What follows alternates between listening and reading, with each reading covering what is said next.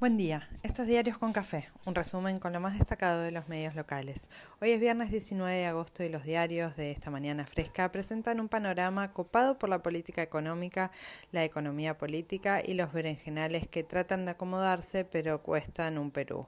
Massa con la creme de la creme pidiendo y prometiendo. Alberto abrazado al progresismo regional. La inflación, los dólares que llegan pero no alcanzan y la recuperación que se consolida, injusta.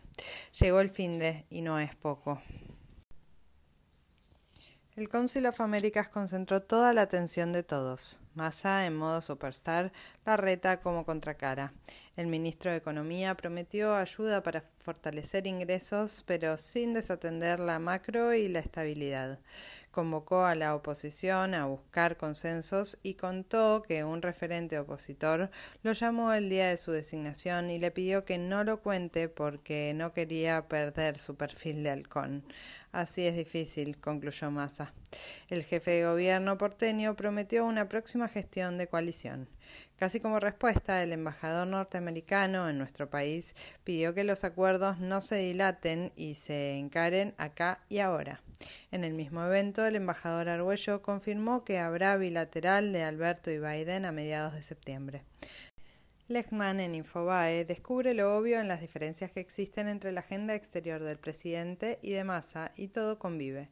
Para ilustrar la diferencia bastan las fotos de ayer, al mediodía en el Hotel Alvear con empresarios y delegados de Estados Unidos y por la tarde Alberto con Zapatero, Mujica y referentes regionales en la CELAC pidiendo institucionalizar el espacio y terminar con los bloqueos a Cuba y Venezuela.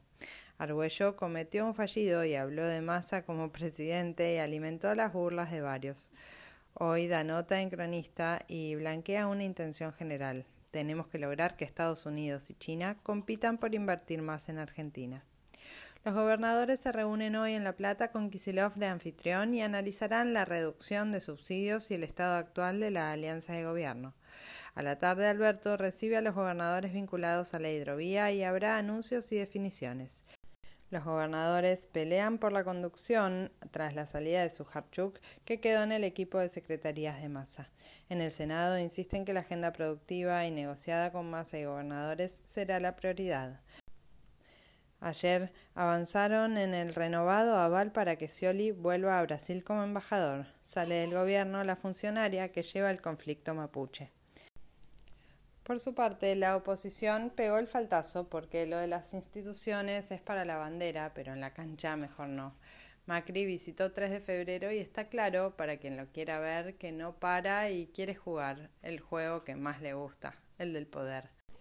Manés sigue pegando y plantea similitudes entre Macri y Cristina. Carrió profundiza sus diferencias en el espacio y se distancia en Córdoba. Vidal va en defensa de Frigerio después de los ataques de Carrió. Gerardo Morales da nota en Nación y se abraza a la causa contra Milagro Sala. En página ponen el ojo en el negocio de las grúas en la ciudad que ayer en la legislatura se terminó de voltear. Ahora varios piden una auditoría. La pelea contra la inflación sigue tan perdidosa como urgente.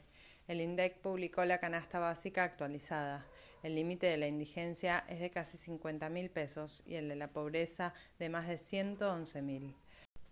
El Gobierno insiste con la gradualidad de las medidas y la sensibilidad social a la hora de sacar subsidios a los servicios, pero Clarín se burla diciendo que el Gobierno no sabe cuánto subirán las expensas con las nuevas medidas. Como contracara, se confirmó que Argentina es el país sudamericano que más entradas pidió para presenciar el Mundial en Qatar. El central pudo volver a comprar dólares y las cotizaciones financieras volvieron a subir un poco. Después de la marcha de la CGT, sigue el debate sobre el bono, las paritarias y la suma fija. Dice Clarín que no habría suma fija, como impulsaba Cristina, sino un bono en dos cuotas. La semana próxima, en el Consejo del Salario, estará todo sobre la mesa. Massa anticipó que el desempleo en el segundo trimestre estará en 6,7%, aunque formalmente el dato aún no se conoce y el INDEC mismo lo relativizó. Comenzó la producción de celulares Xiaomi en Argentina con inversión en dólares y empleo local. YPF avanza en la industrialización del litio con recursos chinos. La AFIP acelera la implementación del blanqueo para construcción que promueve Massa hace rato y ahora es ley. Desde el sábado, las empresas que no pidieron prórroga deberán tener el etiquetado frontal. Lo que se sigue demorando son las leyes que defiendan el medio ambiente y se apliquen las vigentes. ¿Qué pasa con los humedales? Para cuando se pongan las pilas ya hay lista de terrenos con sus propietarios donde se inician los fuegos.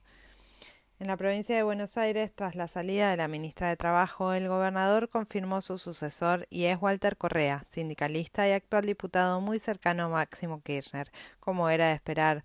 Ese fue el dato destacado por todos y todas. Al terminar el día, un grupo tan pequeño, 70 personas, como violento, tiró piedras, bombas de estruendo y prendió antorchas frente a la Casa Rosada. Ámbito celebra que fue récord la cantidad de anotados para recibir créditos para la vivienda en la provincia. Clarín, Nación y los diarios populares apuntan a la inseguridad con dos hechos graves de ayer en Lomas y en Merlo. Mirta protagonizó un spot y fue furor. En el mundo siguen peleándole a la inflación y la crisis climática. Se seca el Rin en Holanda como acá el Paraná. En Londres hay paro de transporte público por la suba de precios.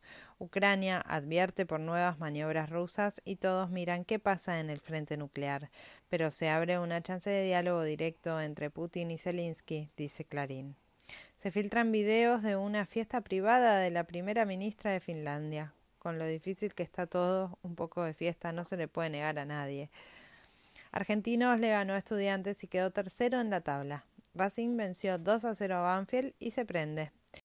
Barraca Central goleó a Defensa y Justicia. Talleres y Patronatos se dispararon con goles y quedaron empatados.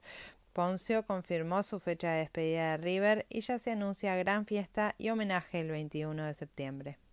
Así llegamos al final de la semana con buen pronóstico climático, aunque un poco fresco. Nada que un buen abrigo no pueda paliar.